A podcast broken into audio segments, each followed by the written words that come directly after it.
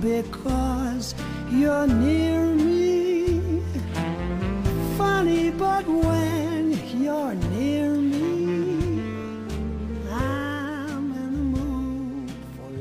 Happy Valentine's Day, everyone！我是 Jenny。 Hey guys, I'm Adam. 那在这个情人节，on this Valentine's Day，我们要送给大家一集非常，I think this is going to be a beautiful show, a very poetic show，非常有诗意的节目。呃，因为我们今天就要说说十首最经典、最美丽的英语爱情诗。 That's right, we're going to be talking about 10 of the most beautiful, most classic, I guess classical is a better word, uh, poems, love poems. 嗯，对。那今天呢，大家在我们的这篇推送里面，我们把这些诗都列了出来。呃，我觉得也是一个特别有新意的，去送给你心爱的人的呃一份礼物。呃，自己欣赏一下也非常的好。所以大家可以到我们的公众号“开言英语”回复“情人节”或者“英语爱情诗”都可以啊， 就可以拿到今天的推送。好，那其实今天我和 Adam 准备这期节目的时候，花了很多的时间。呃，因为说到诗，you know，speaking of poems 啊，这个大家可能觉得 very abstract，对吧？很抽象，会不会很难？So we really um looked for poems that are both classical 很经典、很古典的，呃，很美丽的 beautiful，but also quite accessible，就是还是比较容易懂的。 That's right, we've got really famous poets like Shakespeare. Everybody knows Shakespeare. 嗯，莎士比亚、Lord Byron。 And read my mind there. 对、对，好，那其实说到英语的情诗呢，呃，在 最最受推崇的可能就是这一首十四行诗，来自莎士比亚的 Sonnet a hundred sixteen。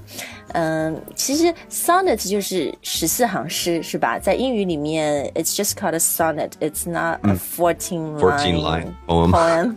对，然后其实说到每一句啊，诗的一句是叫 a stanza 是吗？Mm. 嗯，好，那这一首 Sonnet a hundred sixteen by William Shakespeare 呢，其中我们给大家选最有名的几段读吧。呃，就是说到说这个什么沧桑轮回，爱爱却永远不改变。So love alters Love alters not with his brief hours and weeks, but bears it out even to the edge of doom. If this be error and upon me proved, I never writ, nor no man ever loved. 嗯，其实即使 并没有完全懂那些刚刚说了什么，那我觉得你对照着文字看，然后包括今天我们也把中文翻译放在那儿，还是能够感受到里面，比如他说到爱情不会因为几个小时、几周而改变，它可以一直到世界的尽头，对吧？To the edge of doom，呃，我还觉得很美啦，呃，所以希望大家也会喜欢啊。那接下来的一首呢，我觉得还是更容易懂一点，就是 Lord Byron，而且这一首是我特别给大家推荐，就是在很多呃。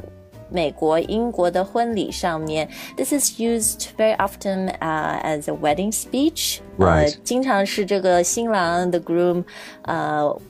will devote this poem to the bride，对吧？就是新郎会送给新娘这一首诗。 Right, so this one is She Walks in Beauty by Lord Byron. 拜伦的《他走在美的光彩中》啊，呃，就这首诗，我觉得其实你读第一、第二句就特别特别的优美，而且也特别的，就是有意境。She walks in beauty like the night of cloudless climes and starry skies. 对，所以诗在任何语言当中，这种 the rhythm 这个呃韵律节奏，然后包括 the rhyme 这个押韵，对吧？大家都能体会得到啊。而且我觉得 Adam 也特别适合 做这个节目，因为你你读诗就很好听。Well, thank you. 好，那我们看完了两位很伟大的呃这个 poets 诗圣，而且都是男性的。I think now it's time to bring out a woman, Christina Rossetti, and this poem is called "I Loved You First, but Afterwards Your Love." 的的的，就是我先爱你，但是后来呢，你的爱 就是超越了我的爱啊！这个也是，我觉得第一句你就能感受到他想说什么了。I loved you first, but afterwards your love outsoaring mine. 嗯，所以 outsoaring 就呃就是超过我的是吧？我先爱你，但后来你的爱就超越了我对你的爱。呃，但是好像大家都说爱情里面也不是 comparing and contrasting，不是比来比去，谁多一点谁少一点。So this poem actually ends with 就我们不要计较谁爱的多谁爱的少，反正 both of us，呃、uh,，of the love which makes us one，就是因为我们你爱我，我爱你，我们是成为一体的啊。嗯，好，那接下来呢，我们因为今天选了十首非常伟大的诗。这个也不是我跟 Adam 选的，是我们在 Google 上面找了，其实汇总了很多不同的那个呃意见，对吧？一些嗯北美的 literature 文学的网站，就是找了这十首给大家哦。我们都会呃放在今天的推送里面，但呃我们节目呢没有时间一一都读，我们选。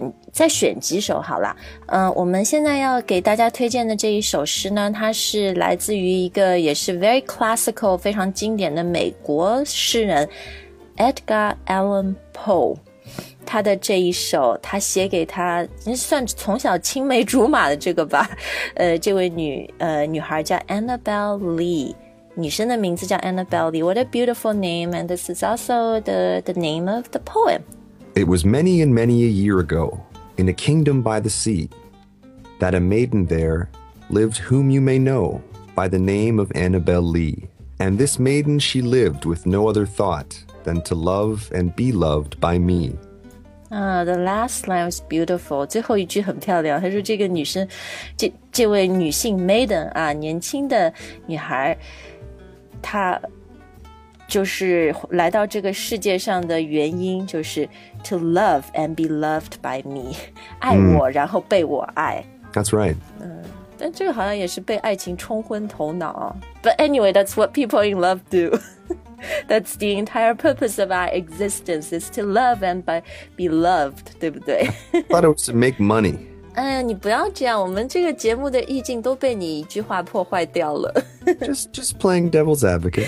好，那其实听那些诗呢， 我跟 Adam 这个今天节目我们 outtake 就录的特别不顺，因为他自己也老老录的很绕口，so you made a lot of mistakes 我。我我可以讲吧，对吧？因为这里面大家可能看语法。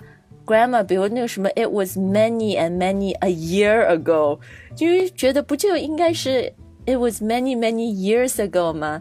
但其实英语它呃 English has evolved a lot，呃以前的一些语法也好，包括很多这种古典的诗里面，你不会看到 you or me 都是 thou、thy、thee 这样，嗯嗯，就是你我他，因为那是。古老英语里面的说法，对吧？所以呃，除非你是读英语文学专业，这个不用太计较。我觉得还是享受它整体的一个美啊。Yeah, that's right, guys. Just appreciate the beauty, the feeling, the sentiment. 那种感情，那种意境啊。好，那我们今天在这个列表上面呢，有就是都特别经典的 poets 嘛，有呃 Keats、Yeats。Shelley，呃，很多很多，那诗听太多，大家可能也觉得很烧脑，所以我们最后呢，我觉得结束，我选一首，然后 Adam 再选一首给大家，好不好？All right。好，那我选这首《爱的哲理》（Love's Philosophy by Percy Bysshe Shelley）。And the sunlight clasps the earth and the moonbeams kiss the sea. What are all these kissings worth if thou kiss not me? 嗯， 就是日光会亲吻地球，然后月光会亲吻海洋，但是这些亲吻有什么意义呢？如果你亲吻的不是我。 哎呀，我觉得真的好美哦！大家有没有觉得我很肉麻，我很 corny？但希望你们也会喜欢。好啊、uh,，Which one do you want to choose, Adam? Well, how about just just to to help our listeners out a little bit because you're right. A lot of this stuff could be maybe starting to make our brains hurt a little bit, and, and we want you know. On Valentine's Day, we want our, our hearts to be full, um, not our brains to be sore. So I think we should take uh, um, a Scottish poet here, 哦，我不知道你说的谁、 Robbie Burns, Robert Burns. Robert um, Burns。 because this uh, is, you know, he is using poetic language. He's using metaphors here, but they're very direct. You know, this is that, and that is this. So Robbie Burns says, Oh, my love is like a red, red rose that's newly sprung in June. Oh, my love is like the melody that's sweetly played in tune. 对，然后这首诗的名字也很简单，就叫做 A red, red rose. 红色的玫瑰。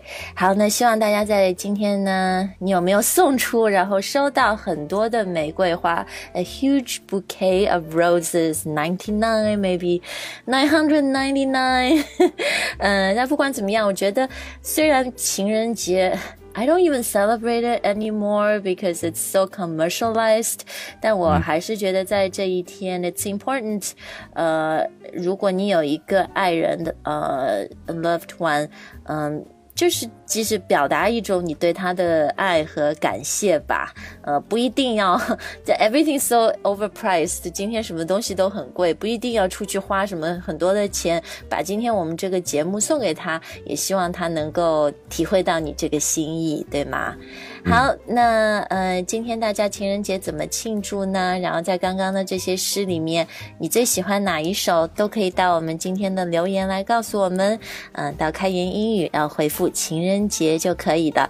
另外呢，在我们今天推送的呃第二篇，呃，我们把这几年来开言，因为我们也陪伴大家蛮呃有两三年的时间，我们做过的情人节的节目，包括七夕啊、五二零啊，我们都整理在一起呢。希望在这些节目里面，你也能学到一些非常浪漫、爱意浓浓的英语。OK，thank、you guys for listening and happy Valentine's Day，再见。Happy Valentine's Day, guys. Bye bye.